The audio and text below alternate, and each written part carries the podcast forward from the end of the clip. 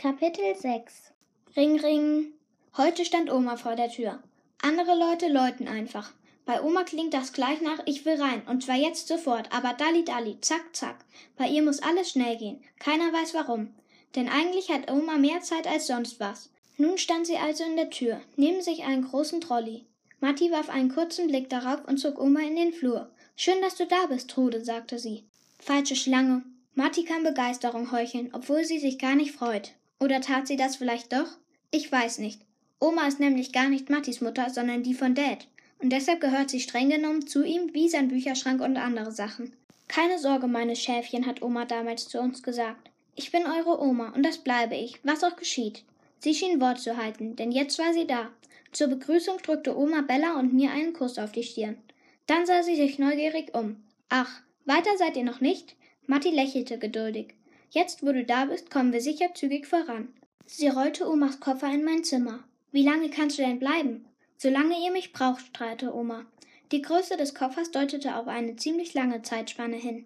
Als sie die schwarze Wand sah, erlosch Omas Strahlen auf der Stelle. Mein Gott, was ist denn hier passiert? fragte sie und schlug sich die Hände vors Gesicht. Matti startete einen Erklärungsversuch. Nun ja, ich finde es wichtig, dass die Kinder ihre individuellen Vorlieben ausleben können, sagte sie. Willst du damit sagen, dass Joyce liebt, in einer Gruft zu wohnen? Oma schüttelte entsetzt den Kopf. Sie sah mich an, als ob ich krank sei oder in die Klapse gehöre. Ich mag Kontraste, erklärte ich. Hell, dunkel, warm, kalt, schwarz, weiß, oben, unten und so weiter. Auf Bella ist zum Glück immer Verlass. Sie sprang mir zur Seite. Joy beschäftigt sich gerade mit chinesischer Philosophie und mit den Zeichen der entgegengesetzten Kräfte im Yin und Yang. Und was Joy macht, das macht sie richtig. Danke. Sichtlich beeindruckt von ihren klugen Enkelinnen ließ Oma von mir ab und verzichtete sogar darauf, Matti einen Vortrag über Erziehung zu halten. Stattdessen klappte sie den Koffer auf und räumte ihre Sachen in Dads Bücherschrank. Unterhosen, Badelatschen, Pillenschachteln, alles fand ordentlich seinen Platz. Schön, dass ihr das gute Stück in Ehren haltet, sagte Oma und betrachtete den Schrank zufrieden. Es war völlig klar, dass wir den Ausflug zum Sperrmüll um einige Tage verschieben mussten. Den Haushalt übernehme ich, erklärte Oma dann. Und zu Matti gewandt, du kannst dich ganz auf deinen Job konzentrieren und dich um die Renovierung kümmern, damit nicht noch mehr schief geht. Damit war für sie das Thema schwarze Wand beendet. Ich habe meine Klamotten genommen und bin rüber zu Bella gezogen. Ist schon okay für ein paar Tage. Ich hoffe nur von ganzem Herzen, dass Oma keine Linsensuppe kocht.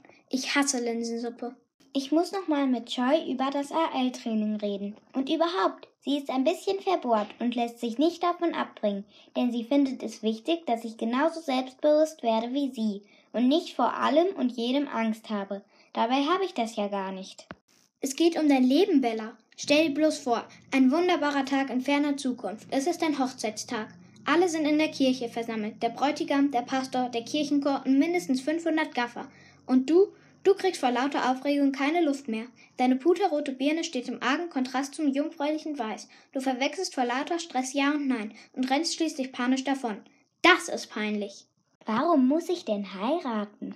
Musst du gar nicht. Aber wenn du es willst, solltest du dazu auch in der Lage sein. Vielleicht triffst du ja eines Tages deinen Märchenprinzen mit einem Sack voller Gold oder alternativ einem Ferrari. Und dann bereust du es bitter, dass du damals beim AL-Training gekniffen hast. Aber dann ist es zu spät. Jetzt ist die Gelegenheit. Nutze sie. Können wir nicht zumindest die nächsten Schritte vorher besprechen, damit nicht wieder was Peinliches passiert? Na gut, ich will ja nicht so sein. Lass uns gemeinsam überlegen. Also, du brauchst einen Auftritt, bei dem du absolut im Mittelpunkt stehst. Wir fangen harmlos an. Morgen in der Mathestunde meldest du dich. Ganz normal, wie man's halt so macht. Der Moser nimmt dich dran. Du stehst auf. Du hältst dir die Hand vor die Stirn und flüsterst, mein Gott, mir ist schwarz vor Augen. Ich glaube, ich sterbe. Und dann kippst du um. Bums. Du liegst in der Klasse und alle kümmern sich um dich.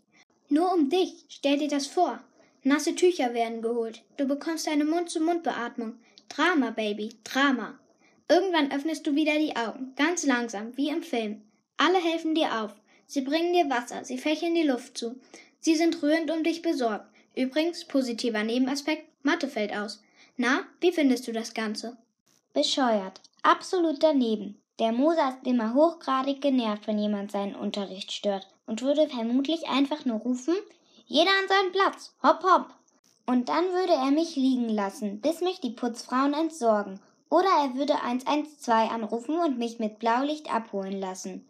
Die anderen würden gaffen. Und wenn es eine Mund-zu-Mund-Beatmung gäbe, würde bestimmt Jonas die machen. Und der stinkt immer nach Knoblauch. Nein, danke. Sorry, Troy. Der Plan ist nicht gut. Okay, überlegen wir weiter. Plan B. Du gehst morgen im Schlafanzug zur Schule. In dem mit den roten Pinguinen drauf. Ganz lässig. Dazu trägst du Mattis High Heels, sonst nichts. Wow, was für ein Auftritt. Alle starren dich an, aber das interessiert dich null. Du wirfst deine Löwenmähne in den Nacken und gehst lässig an den anderen vorbei, als ob es das Normalste von der Welt wäre. Nie im Leben. Joy, du spinnst. Wenn dir nichts Besseres einfällt, kannst du ein blödes AL-Training alleine machen. Das wäre sowieso das Beste. Schnapp dir lieber die Gitarre und üb, damit die Sharks bei deinem nächsten Auftritt vor Begeisterung aus den Schuhen kippen. Okay, okay, wir überlegen morgen weiter. Das eine Riff hakt tatsächlich. Da muss ich noch mal ran. Hör mal.